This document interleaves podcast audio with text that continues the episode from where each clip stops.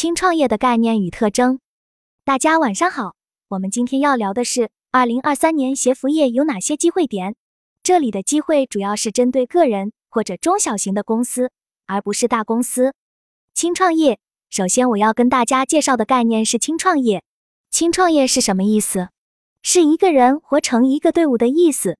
这并不是一个新的概念，只是我用轻创业来代表我想表述的概念。实际上，在社交媒体诞生以后，诸如此类的工作非常多。但在二零二三年，我认为有更多的人会开始轻创业。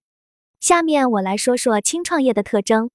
第一个特征是我刚才提到的，一个人活成一支队伍。我们说的自由职业者其实就是一种轻创业，但自由职业者的工种是非常有限的，更适合像平面设计师、插画设计师。服装设计师等诸如此类的创造者角色，但我认为轻创业可以做的其实并不限于创作。我今天讲到的轻创业包含了自由职业者，但是其工作范畴会比自由职业者更多，这是第一点。其次，轻创业更倾向于合作关系，而不是雇佣关系。轻创业虽然是一个人活成一个队伍，但并不是说他不需要与人合作就可以独立完成所有的事情，而是人与人之间。会从雇佣关系转变成合作关系。举个例子，比如一般开服装设计工作室的人是设计师，传统模式下，设计师要雇佣至少一个版师、几个样衣工、一个跟单或者 QC 来跟大货。但在轻创业模式下，我认为这个工作室是不用雇佣任何全职员工的，这其中每一个人都是一个轻创业者。设计师做 TA 的那一部分，TA 把订单交给版师。版师会按照设计师所提供订单结算工资，打好版了以后，再把衣服交给样衣工，并按件计算工资。跟单也是按照单量来结算工资。这些人彼此之间并不是雇佣关系，而是合作关系。有订单就做，没有订单的时候就没有合作关系。版师也不用固定在一个公司工作，他们可以去接各个公司的订单。像我自己现在也属于轻创业，我有一个自己的社群。还有六个助手在帮我做事，我跟我的助手之间是一种兼职合作的关系。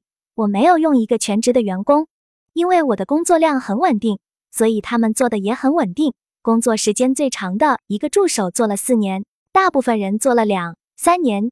因为我的工作主要跟社交媒体相关，所以我也更喜欢找大学生来做。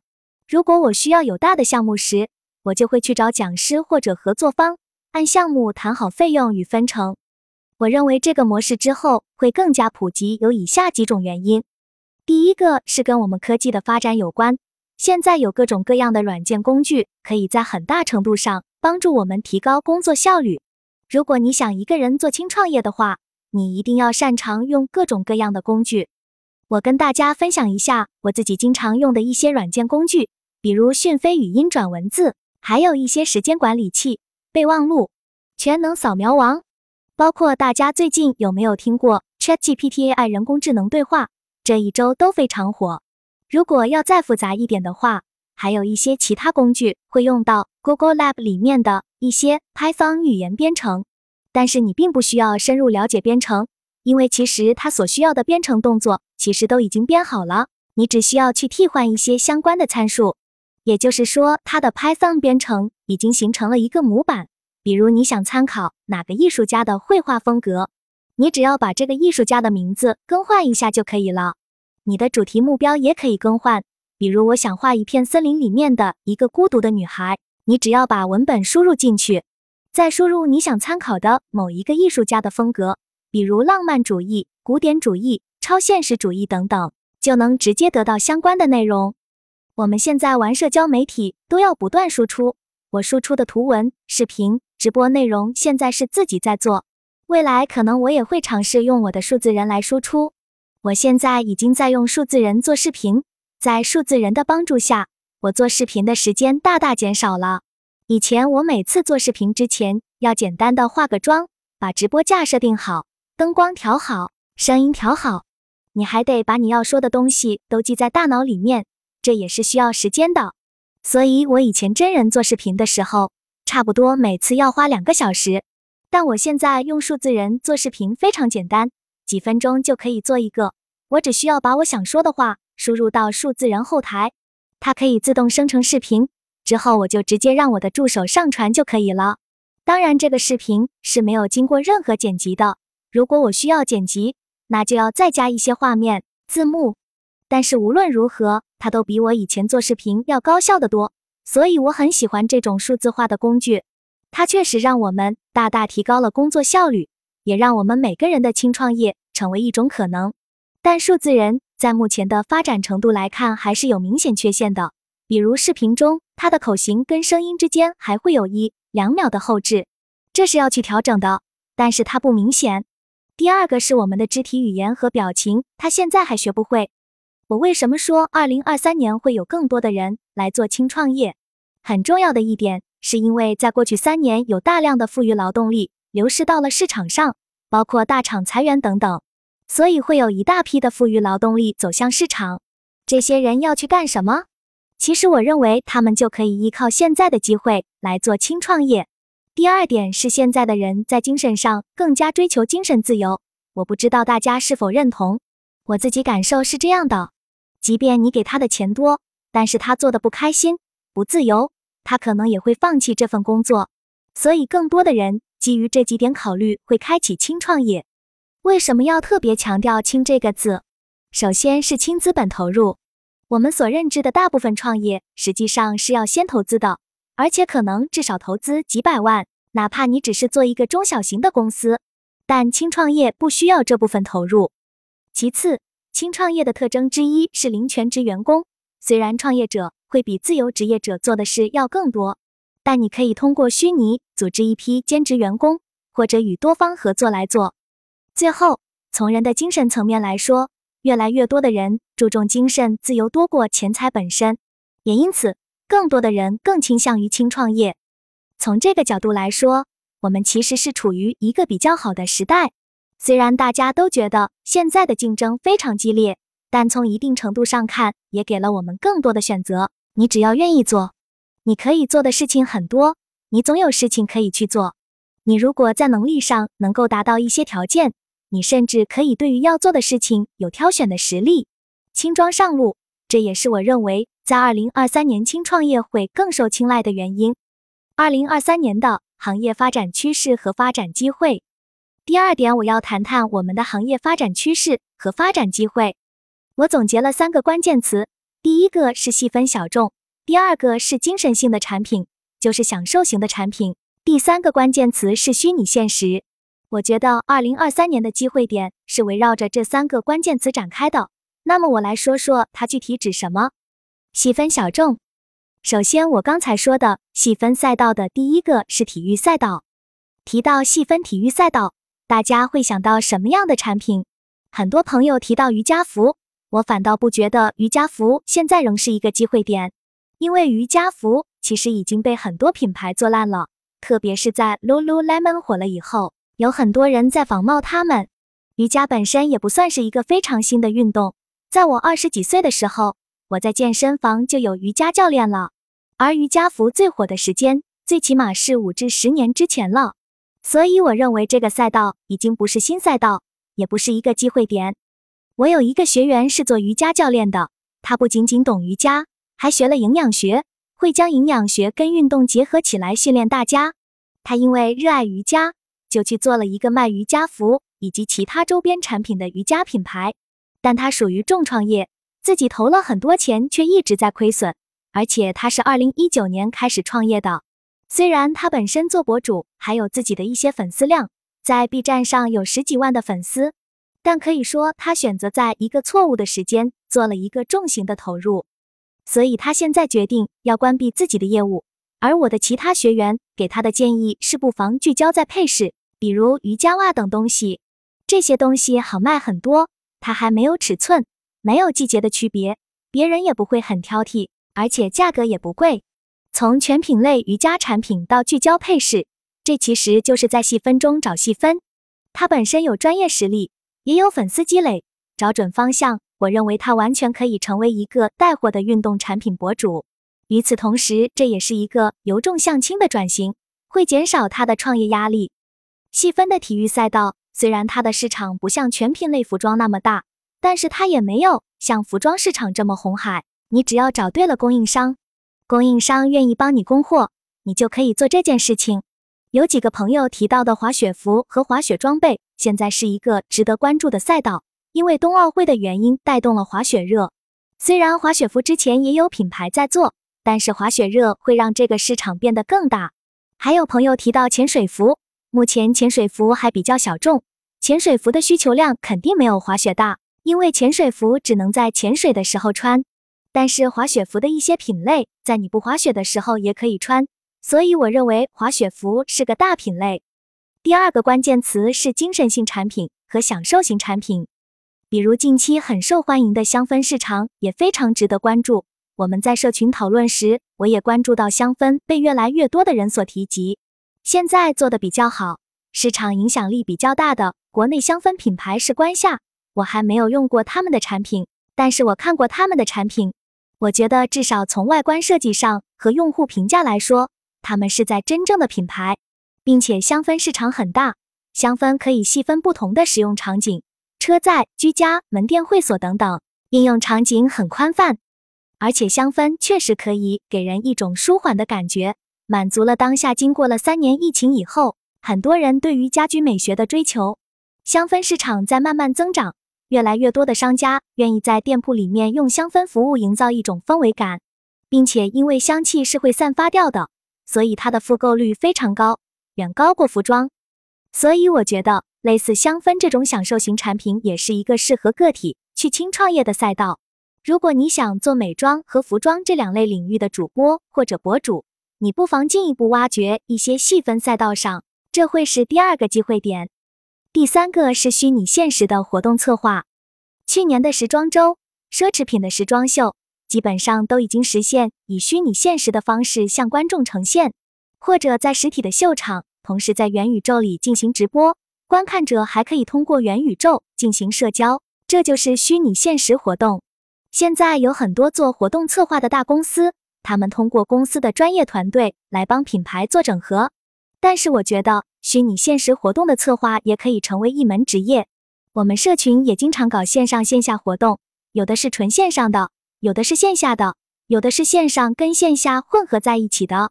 随着技术的发展和线上圈层的多元化，我认为这种虚拟现实活动的需求一定会越来越大，而且不光是企业需要。个体可能也需要，比如我要开一个生日 party，可能我还有其他地方的朋友来不了，我们就在元宇宙里相会。所以，虚拟现实的活动策划者也是一个很好的职业，你们不妨从现在就开始去做这件事情。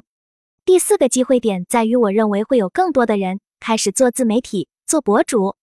博主本身已经是一个非常成熟的职业了，自媒体也成了一片红海。现在哪怕要成为腰部的博主，也不是一件容易的事情。但我依然鼓励大家去做，因为它是一个让自己被看到的出口。如果你连出口都没有，你的创业机会就少了很多。不管你现在有多少粉丝，你坚持去更新，并且坚持输出好的内容，只要有超过一千个粉丝，你就能够算是一个有价值的博主。如果你的粉丝超过一千至五千个的时候，我觉得你就可以比较精心的去经营它。我自己是有五千个粉丝的时候开始变现，所以你要想清楚自己的变现路径，比如你是去卖货，还是你打算接广告，还是做知识付费。很多人做的时候，他也没有想清楚自己要什么，所以做了很长时间都没有变现路径。第五点可能对我们的观众来说是一个新的概念，叫 ESG。ESG 的 E 代表 Environment 环境，S 代表 Society 社会。G 代表 governance 企业治理，ESG 从职业发展的角度来说是一个新兴的职业。如果你正在寻求职业机会的转变，又不想创业，还是想在一个稳定的公司工作，你可以去了解 ESG。目前是只有大公司才需要 ESG 岗位的人。ESG 属于可持续发展领域，它代表着环境、社会、企业治理。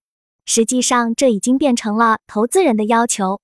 如果现在开始你的公司要上市，大部分的投资市场都要求你必须要提供 ESG 报告，而且你的 ESG 报告要达到一定的标准，证明你是以一种有责任、有道德、有价值观的方式去经营你的企业。换句话说，它跟过去经营企业有一个最大的区别，在于以前只要能赚钱，怎么样都可以，甚至于违背道德。事实上，在过去很多企业虽然赚钱了，但是它是以牺牲环境为代价，以牺牲员工健康为代价，以牺牲很多社会责任为代价的方式赚钱，所以这种企业是不再被鼓励的。鞋服业在 ESG 的发展过程是比较缓慢的，目前 ESG 的发展主要在工业行业。因为工业行业相对来说，第一，它的公司规模更大，鞋服行业的公司规模比较分散，可能几十个亿，在我们这个行业已经算很大的公司了，但在别的行业还算很小的公司。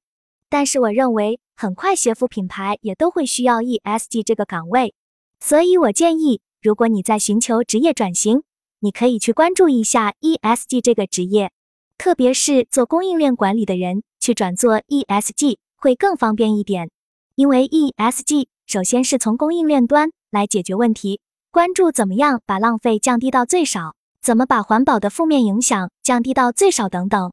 现在已经有专门的 ESG 培训、ESG 考证，所以这也是个机会点。举个例子，像我们国内的安踏、李宁，目前虽然也有 ESG 报告，但是相比于耐克和阿迪达斯，他们在 ESG 方面的发展相差还很大。我们国内的品牌公司在 ESG 方面处于一个标准的两个极端，国际品牌在最高端，国内品牌在最低端。虽然现在在国内大家还没有重视，但因为投资方对这方面会有硬性要求，未来我们不得不重视这点，而 ESG 也会在我们这个行业扮演越来越重要的角色。第六个机会点是跨境主播，确切的说。跨境直播主播这个工作非常适合做外贸的人。大家知道传统外贸在没落，我最近也碰到了一些三四十岁的的外贸人员，既不到退休的年龄，还要面对裁员的危机。我建议他们转向跨境直播主播。现在跨境公司非常多，他们也需要跨境行业外贸人员。这些从事外贸的人英文水平往往不错，并且因为他们过往的外贸经历，对供应链和工厂比较熟。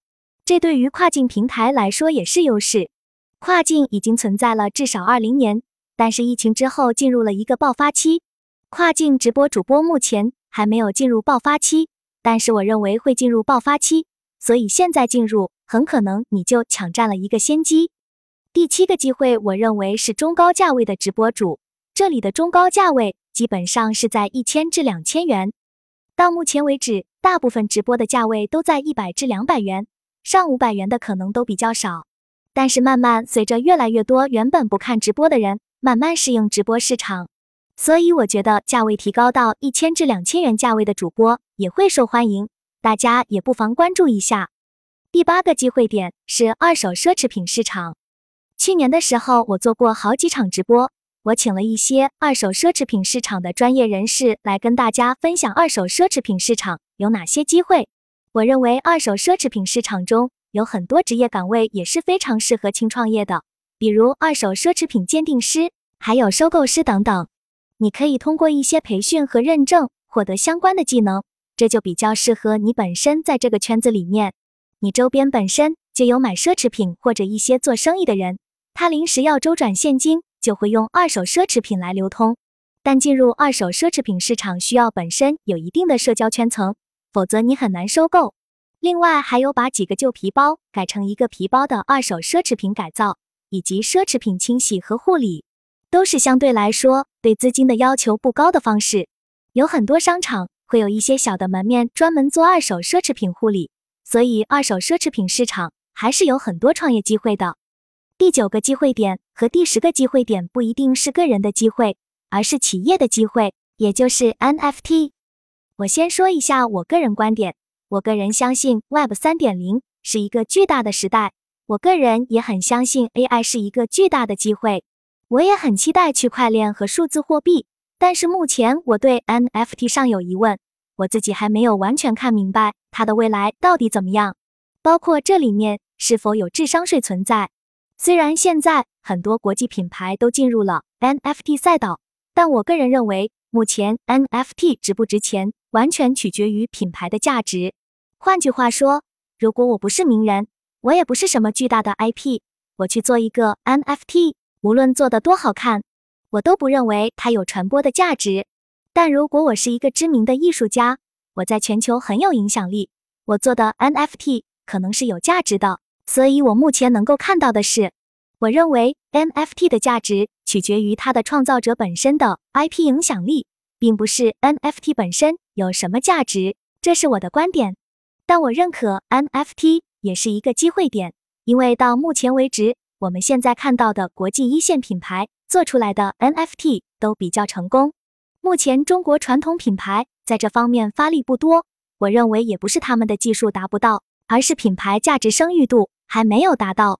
但是今年我认为会有更多的年轻人借助 Web 三点零和 NFT 来做虚拟品牌。其实已经有人做了纯粹的数字品牌，并且在一个虚拟社交圈里面进行传播。随着虚拟品牌的增加，肯定也会需要更多的虚拟产品设计师。元宇宙的概念正在慢慢普及，我想在五至十年之后，它一定会成为主流。但是我觉得元宇宙真正要影响到我们的生活，至少还需要十年，因为它的用户主要是零零后。但是我们可以从现在开始关注，其中存在着很多机会，比如虚拟产品、虚拟设计师、虚拟品牌等等。只不过现在还没有爆发。如果你是一个零零后，你只要有相关的技术，有足够强大的艺术创造力。或者你能够组一个团队，我认为你就可以开始尝试，先发夺人。以上是我认为二零二三年鞋服业的十个机会点，欢迎大家关注每周五我的直播，我们下周再见。